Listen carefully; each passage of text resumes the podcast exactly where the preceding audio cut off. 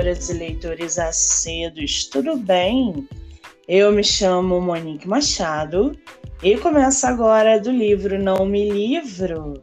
Hoje nós vamos receber aqui no nosso podcast literário o escritor George Luiz para conversar com a gente sobre o seu livro chamado Evolução 2.0, o Super-Homem.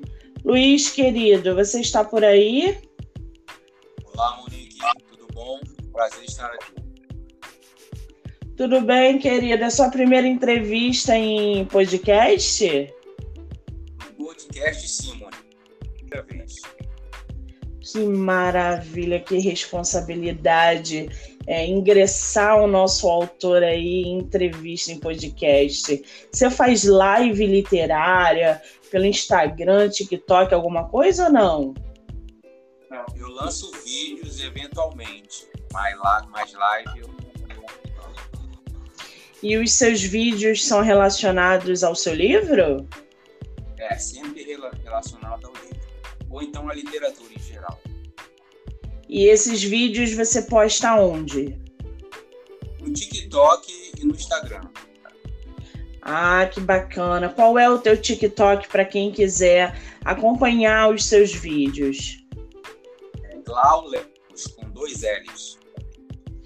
Glau Lemos com dois L's. Muito bem.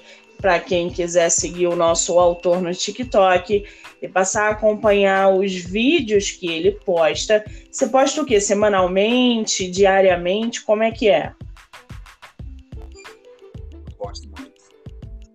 Entendi. Então tá aí, deixo a dica aí do nosso autor, onde ele posta vídeos no TikTok semanalmente relacionados a não só o livro dele, mas também a literatura em geral.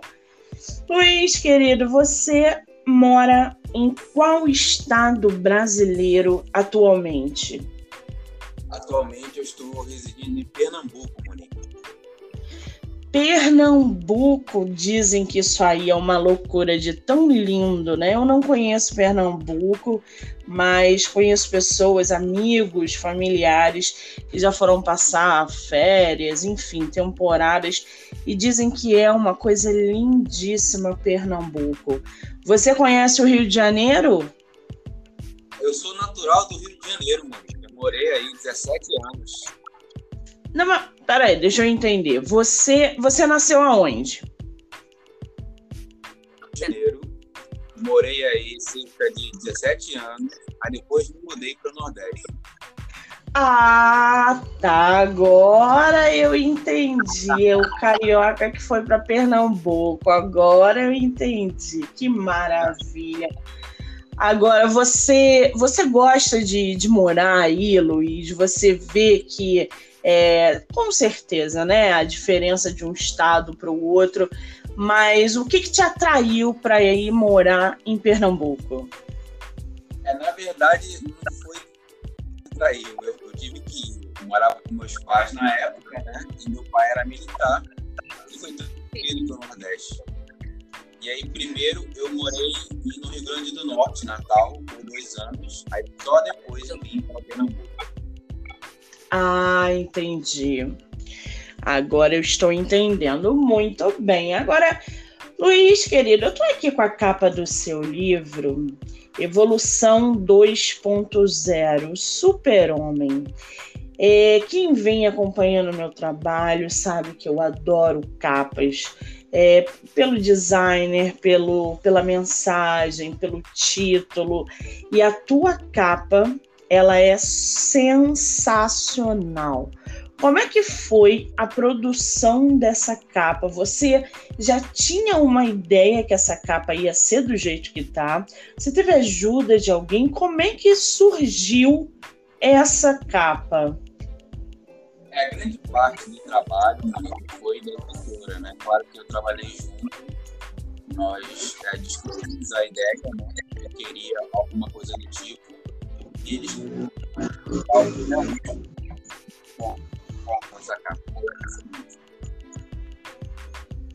eu, ô, ô Luiz, você pode repetir só o final, por favor, que cortou?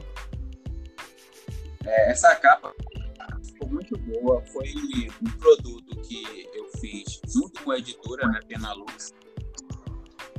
Realmente trabalhou muito bem.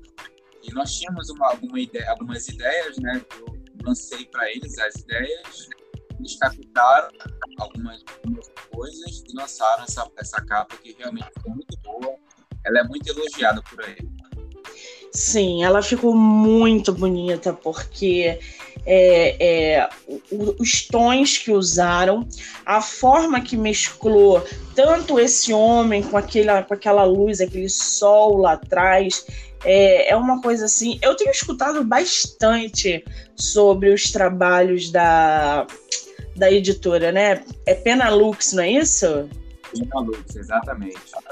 Eu tenho escutado bastante sobre essa editora, visto alguns trabalhos dela, inclusive alguns escritores com quem eu trabalho são dessa editora, e eu tenho visto realmente trabalhos belíssimos na capa é, e elogios, inclusive, dos próprios escritores.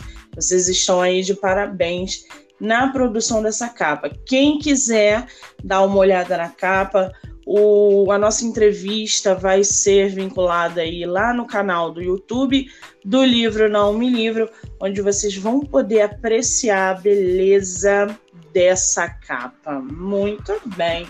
Luiz, me diz uma coisa.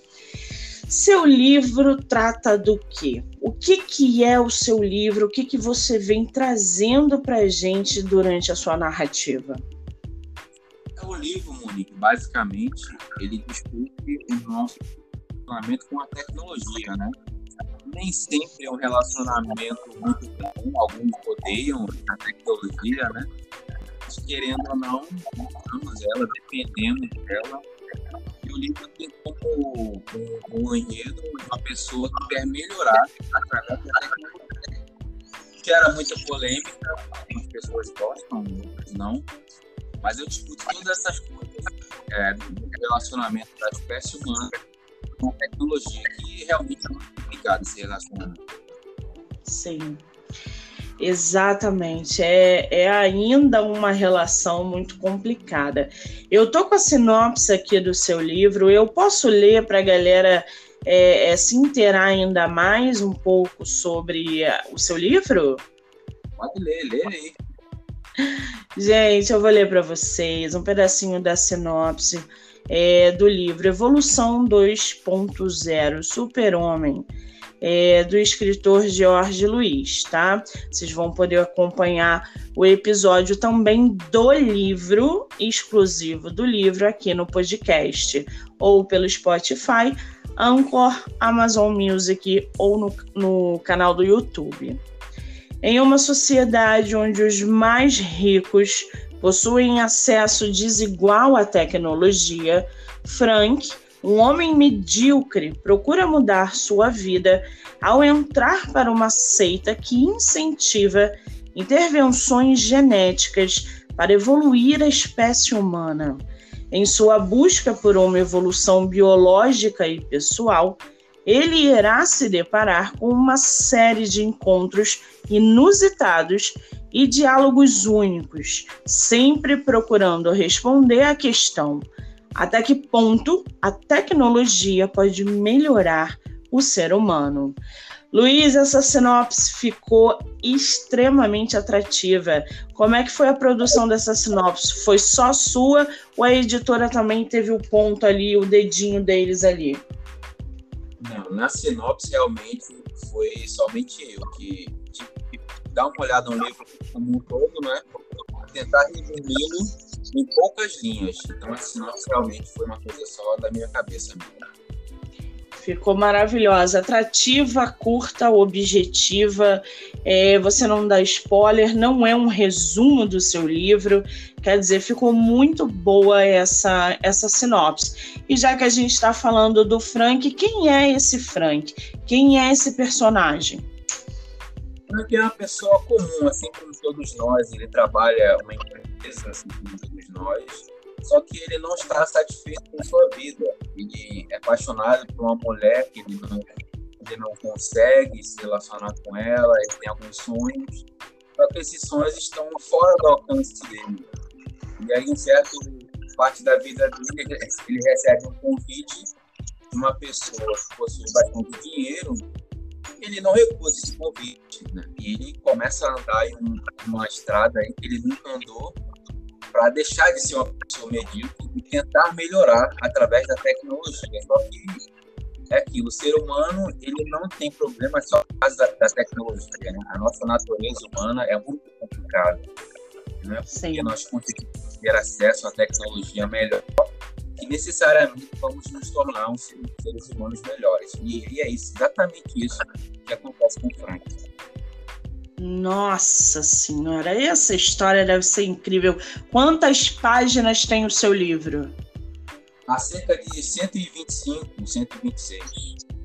125, 126. Quer dizer, não é um livro grande, você consegue ler aí numa tarde inteira é, é, e que aborda um tema realmente que precisamos falar, né? Que é essa relação é, do humano com a tecnologia. A gente estava falando sobre a editora ainda há pouco. E você gostou dessa sua experiência de publicar por uma editora, Luiz? Ou você tem planos para um futuro, para um lançamento futuro, é, fazer de maneira independente, por exemplo? Não, eu gostei, Monique, de publicar como editora. O pessoal me deu um apoio muito bom. É, eles conversaram muito comigo, viram várias ideias. Eu gostei muito do trabalho dele, né? Você mesmo viu aí a parte gráfica, ficou muito bonita a capa. O trabalho interno do, do livro também ficou muito bom. Eu gostei, em geral. Eu queria só corrigir uma informação o livro não possui 126 páginas, são 226 páginas, na verdade. Ah, 226 páginas, gente. É. É, o, o, livro físico e provavelmente o, o, digital também, porque quando a gente diagrama o livro, aumenta aí o número de páginas. Muito bem. Agora, Luiz, esse seu livro é o seu único livro publicado? Não, eu já tinha lançado um livro antes que se chama Os Espelhos, é por outra editora. Esse é meu segundo romance. Os Espelhos. Os Espelhos trata do quê?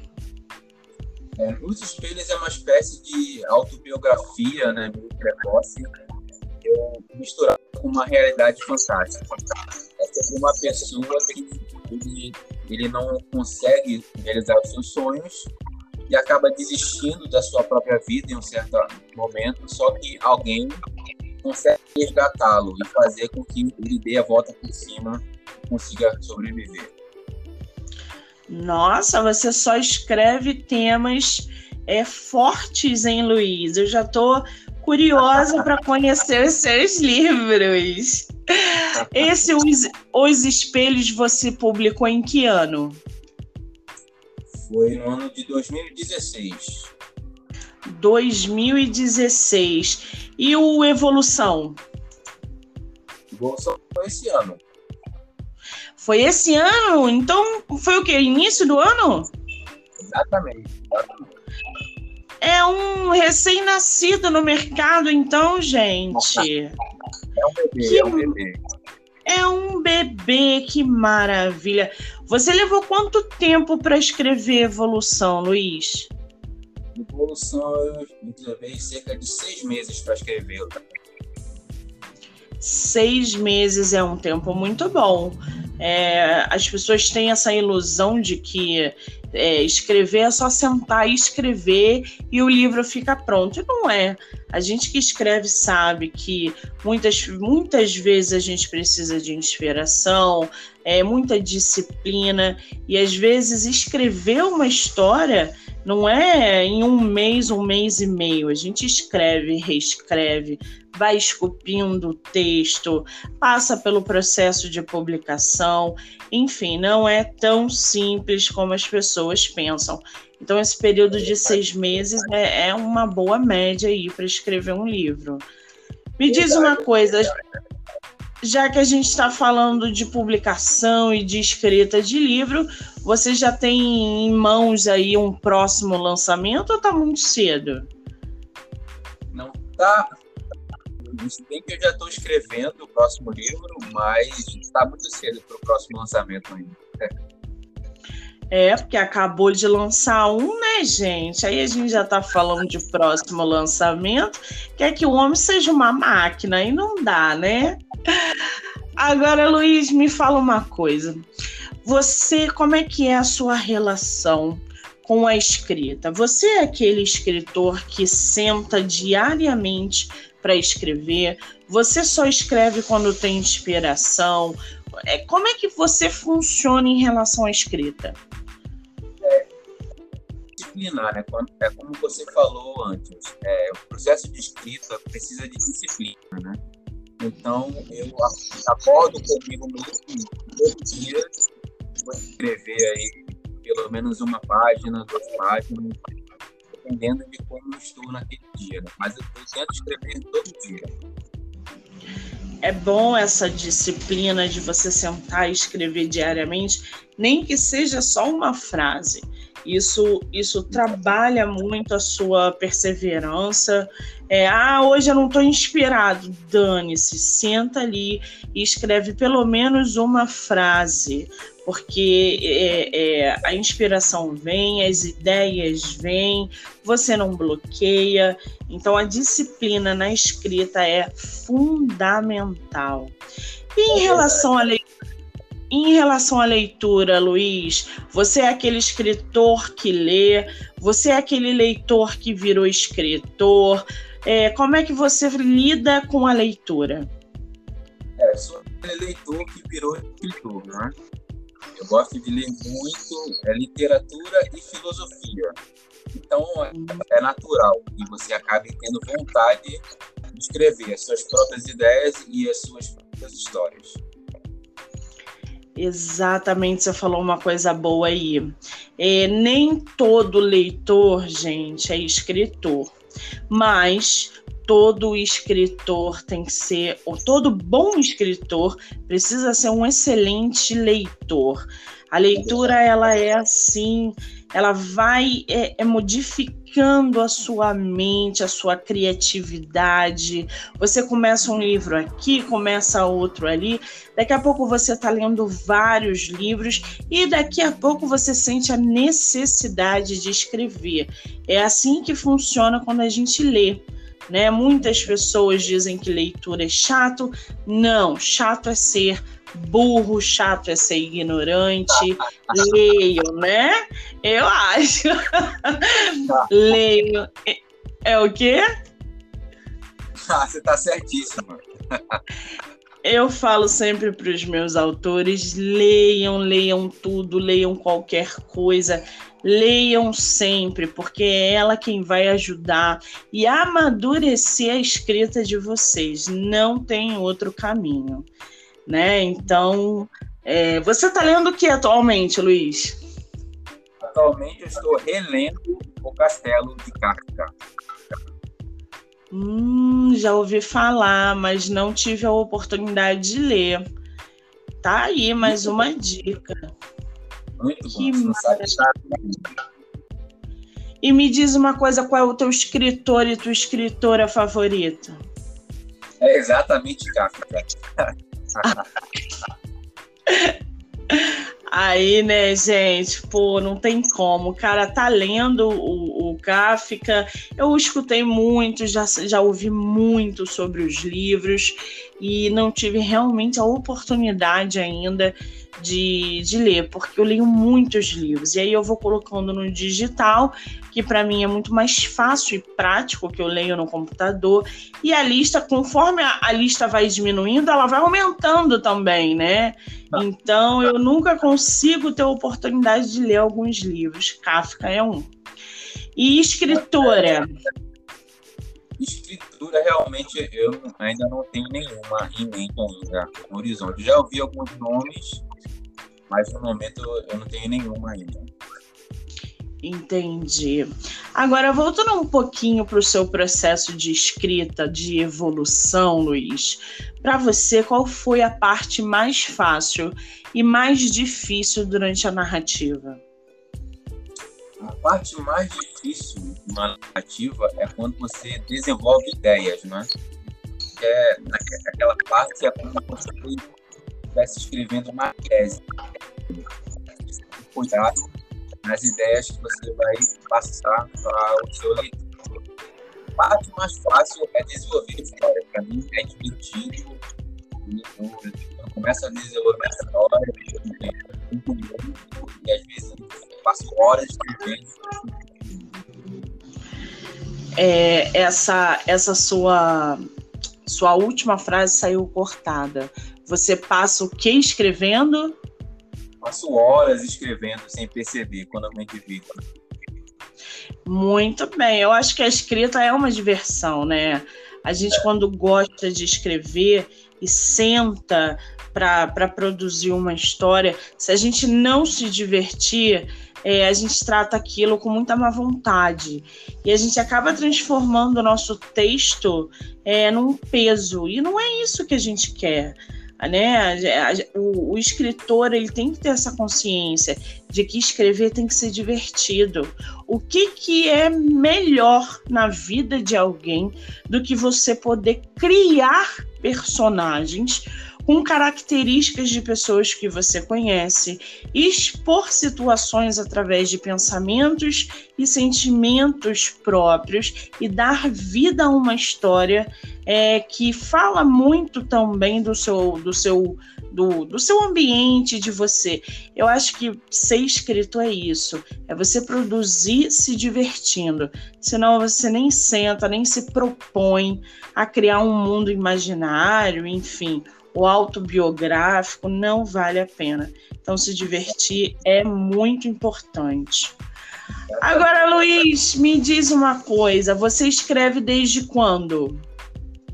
Ah, eu escrevo, olha, eu comecei escrevendo música e poesia, na verdade, aos 11 anos de idade.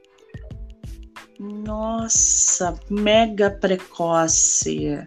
Quer dizer, poesia e música com 11 anos não é para qualquer um, não, tá, gente? Ah, tá. 11 anos, eu com 11 anos eu comia areia do parquinho. O cara tava fazendo, compondo música, né? Para vocês eu entenderem. Comia, eu comia areia também, só depois escrevia, mas eu comia areia também. Você comia areia para alimentar o cérebro, né? Assim, hum, que areia gostosa. Isso aqui dá uma música.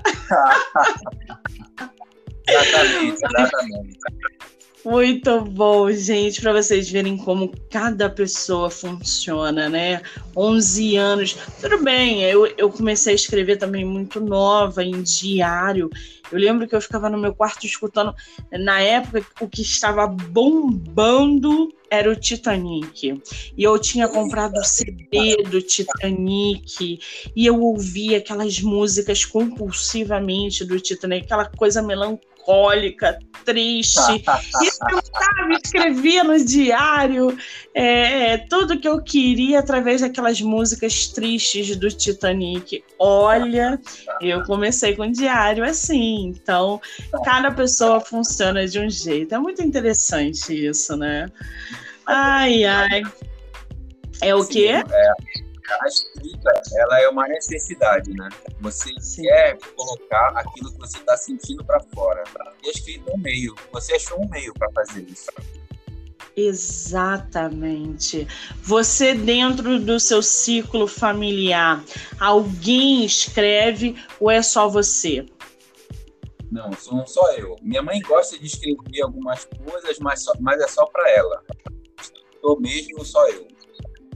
Ah, olha, não, não, diga que é só você escritor. Se a sua mãe escreve, ela também é uma escritora. Ela pode não ter publicado, mas tá, veio aí essa herança genética aí, talvez, entre aspas, da escrita, né? Ela te incentivou a escrever, Luiz? Ou ela só tomou aquele baque que você escrevia quando você publicou? foi só o Bal. Ela, não, ela nunca, nunca falou nada, não. Você pegou sua mãe desprevenida, né? Ela deve ter sentido orgulho. Ela deve ter pensado assim: nossa, eu nem sabia que o meu filho escrevia, gente. Puxou isso de mim. Ah, falou pra você? Ah, bem isso, bem isso. Falou exatamente isso. Ai, gente, mãe é uma coisa muito séria, né? Mãe é um negócio sério demais. Agora, Luiz, você tá com seu livro aí pertinho de você? Você pode ler um trechinho pra gente? Posso sim. Vou ler uma parte a respeito dos celulares. Tá. Posso começar? Pode. Bora lá, abre aspas. As pessoas apenas usam o celular para se comunicar com quem realmente precisam ou realmente querem. Caso essas pessoas já estejam ao seu redor, elas não precisarão ficar no celular. Lembre-se que vivemos em grandes aglomerações. Nós ligamos para. O que o celular faz é nos aproximar de alguma forma aquelas pessoas que realmente nos importam nas cidades, nos coletivos, nos shoppings, a maioria dos indivíduos não nos interessam. O que acontecia nas cidades sem celulares é que cada pessoa ia para o seu rumo, sem falar com ninguém, a menos que haja algum motivo para isso. Agora, com telefones móveis, isso muda, pois podemos falar com quem realmente nos importa como quisermos. Antes dos celulares, Ninguém saía falando com estranhos pelas ruas à toa. Não se engane, meu amigo. Os hábitos sociais mais profundos dos humanos continuam intactos. O que a tecnologia faz é dar poder para que as melhores e piores partes da nossa espécie se manifestem de maneira mais notável e Uau! Eu vou te falar que é, esse trecho aí é, é, deixa a gente com a pulga atrás, atrás da orelha. E já que você falou de, de, de da tecnologia, né, leu um pouquinho para gente, como é que você vê essa relação dos celulares na geração que está chegando agora. A garotada de 5, 6 anos é, que não conseguem mais sair do celular. Pô, meninos aí de 4 anos que ensinam a gente a baixar aplicativo. Como é que tu tá. vê essa, essa relação aí do, do, da tecnologia, da internet, do celular com a geração que está chegando?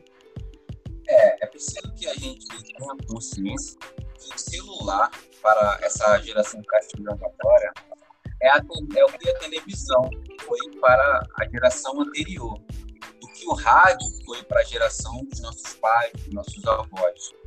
Então, cada geração tem uma tecnologia própria, surge, né, enquanto aquela geração vai surgindo ao mesmo tempo. É muito comum que uma geração despreze a outra tecnologia simplesmente porque essa tecnologia mais nova surgiu depois. Não surgiu na nossa era de ouro, que é a adolescência, que é a infância. Então é comum vermos crianças, por exemplo, com canais de YouTube, né, com 6, 7 anos. É isso. Lá é. Você não acha que isso acaba distanciando essa garotada de uma coisa mais real, de uma relação mais real? Né? Se for exagerado, com certeza isso pode acontecer. Mas se for de uma maneira moderada, na verdade não. Talvez até ajude a, a, a ficar mais perto das crianças. E lembre que através da tecnologia você pode falar com crianças dos estados e outros países, é, por um lado, né, essa, essa aproximação entre aspas, é, ela foi muito benéfica, sim, eu tenho que concordar.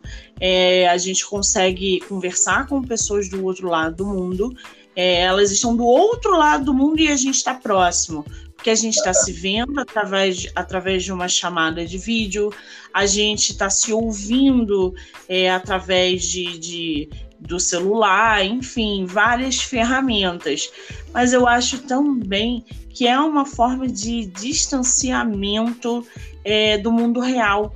Existem casos, inclusive, eu estava vendo outro dia na, na, no YouTube, na internet, eu não lembro aonde, um homem que estava ficando calvo porque ele vive é, no mundo virtual. E quando ele estava no, no, no, Ele vive no mundo virtual, assim, é uma espécie de, de, de The Sims.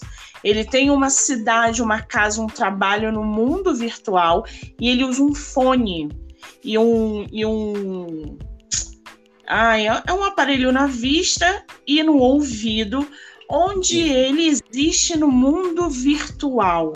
E quando ele vem para o mundo real, só para fazer as necessidades fisiológicas dele, que é quando ele tira tudo do, do todo o equipamento, ele se viu como calvo, porque o cabelo dele está caindo por causa da. É, de, dessa vida dele virtual. E aí ele foi para ser estudado e os cientistas falaram: olha, realmente isso está acontecendo. Então, quer dizer, esse mundo virtual, essa tecnologia, ele não tem vida social. Como é que uma pessoa sem vida social pode ser uma pessoa saudável? Então, eu tenho muito medo dessa geração que está no celular, que vive uma vida virtual, é, de, de cada vez mais a solidão deles aqui, afeto. Não pode. Não, a gente com a pandemia já não podia mais se beijar, se abraçar, né? A gente não, é, a gente não podia mais. É então, cara, uma geração que chegou assim já com o mundo muito perturbado. Eu, eu acho, eu ainda amadureço essa ideia do que, que é pós e contra do celular, da tecnologia, nessa garotada que está crescendo. Agora, Luiz, me diz uma coisa: você já passou pelo bloqueio criativo durante a sua, o seu processo de escrita ou não? Não, felizmente não. Eu sempre produzi de maneira bem estável. Nunca parei não. Nossa, mas que felizardo, gente. Nosso autor não foi apresentado ao bloqueio criativo. Isso é muito bom. É uma novidade, isso é muito bom. Talvez porque ele se discipline a escrever todo dia. Pode ser isso também, tá? Pode ser isso. É. Fala, pode falar me forço a escrever, mesmo que eu não tenha ideias, eu vou escrevendo, aí depois eu organizo o que eu escrevi. Muito bem. Por isso que não foi apresentado ao bloqueio. Fica a dica aí. Agora, você, como autor publicado, Luiz, qual é o conselho que você dá para novos escritores? O conselho que eu dou é que tenham consciência que escrever um livro não, não para você escreve a última linha. Todo um processo depois, né, um processo de marketing, pós-produção, você precisa divulgar o seu livro. Você precisa divulgar o seu livro, forçar para isso. Exatamente, você tocou num ponto muito bom. É, o escritor ele não, ele não tem que parar, nem de escrever, nem de divulgar. Escrever é 1% do oceano que ele tem dentro do mercado de publicação. Ele acabou de escrever, ele vai ter que reescrever molda o texto, manda para revisão, procura diagramação, vê editora e a divulgação. Não pensem em vocês, escritores de, de editora ou de publicação independente, que publicou o livro e acabou o seu trabalho. A divulgação ela precisa ser constante. Entendam que divulgação é diferente de venda de livros. O caminho da venda do seu livro ele é muito mais longo do que o da divulgação. Primeiro, a galera precisa ter visibilidade. Deixe as pessoas verem o seu livro, conhecerem a sua história. Faça sorteio constantemente no Instagram. É, é, traga o seu leitor para você para que ele é, veja a sua sinopse, a sua capa, se interesse pelo que você está escrevendo. E aí sim, a longo prazo, é, a gente consegue vender o livro, né? Essa ilusão de que publicou o livro e não precisa mais fazer nada, vou botar as pernas para o ar, é uma ilusão assim imensa. Não façam isso. É, Exatamente. E aí se frustra, né? E aí mandam mensagem, como eu vejo aí no meu direct. Eu vou desistir da literatura porque eu não vendo livro. Não é, gente, mas vocês querem que eu faça o quê? Vocês querem publicar o livro e querem virar best-seller no New York Times? Não tem condições, gente. Né? Não tem condições. É. Entendeu, Monique? Ele é meu livro porque eu preciso que você avalie ele. Tá bom, me manda seu livro. Aí eu pego o livro para dar uma avaliada. Gente, não tem condição. Como é que você quer vender seu livro assim? Você se inspirou no escritor tal, você não mudou nem o nome do personagem que o cara usou no livro dele. Isso não é um livro original, né? Mas não quero saber. Ou você reescreve o seu livro e seja original, ou você não vai vender e vai ser mal falado. O que, que você quer? Aí pronto, aí me xingam, falam um monte de coisa. Ué, pediu para eu avaliar, não vou passar a mão na sua cabeça porque você quer uma avaliação sincera. Então, é, é, é a famosa ilusão do, do escritor de ego grande né? Que eu Hã? Isso é muito comum, não é? Sim, muito comum. Cara, o que eu pego de escritor com ego grande é uma síndrome que, que atinge aí essas pessoas que que têm livros, né, que publicam livros, era para ser o contrário.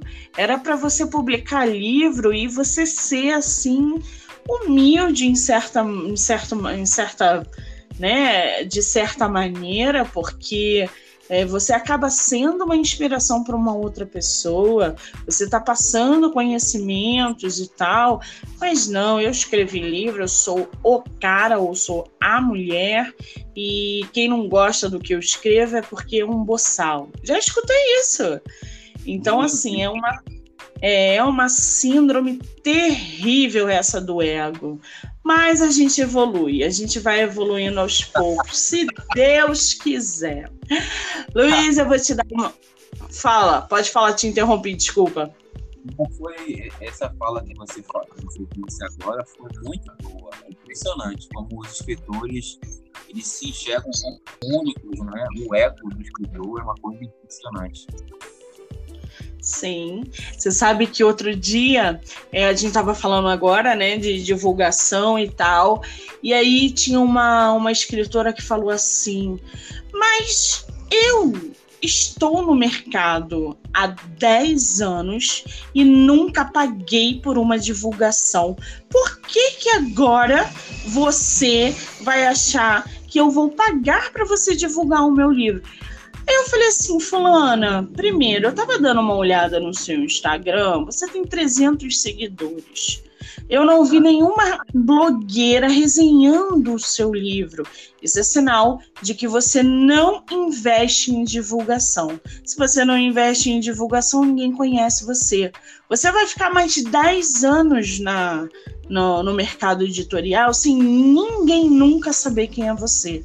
Eu mesma não sei quem é você. E eu não trabalho de graça. Então, assim, existem egos que você tem que cortar na raiz. Você tem que falar ali, minha filha, reveja os seus conceitos. Porque o, o escritor que não investe em divulgação, ele é medíocre, na minha opinião. A gente tem dentro do mercado divulgações de 15 reais a 600. Não é possível que você não possa deixar de comprar sua caixa de cerveja de 40 reais para investir numa divulgação. Então, assim, são prioridades. Eu vejo autores bebendo no final de semana, viajando, mas reclamando de pagar por uma divulgação. Então, eu acho que existem pontos aí que a galera precisa muito evoluir. Os escritores é um caminho difícil de lidar. Luiz, querido, me diz uma coisa. Vamos fazer uma rapidinha literária? Diga aí, bora lá. São sete perguntas e você não, você não pensa para responder. Você responde só. Vamos tentar, vamos tentar. Você prefere livro único ou série? Ler de dia ou à noite? Como? Como? Não entendi. Ler de dia ou à noite? De dia. Com spoiler ou sem spoiler? Sem spoiler nenhum. Livro físico digital? Digital. Romance ou ficção científica? Ficção científica. Um livro por vez ou vários ao mesmo tempo? Um livro por vez. Você empresta livro ou sai correndo? Sai correndo.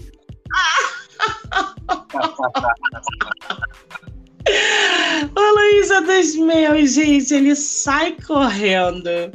Agora, me, me diz uma coisa, Luiz, para quem quiser comprar o seu livro, aonde ele está à venda? As pessoas conseguem livro físico, só está em e-book? É, entra no seu Instagram, como é que faz? Como é que eles acessam o seu, a sua história?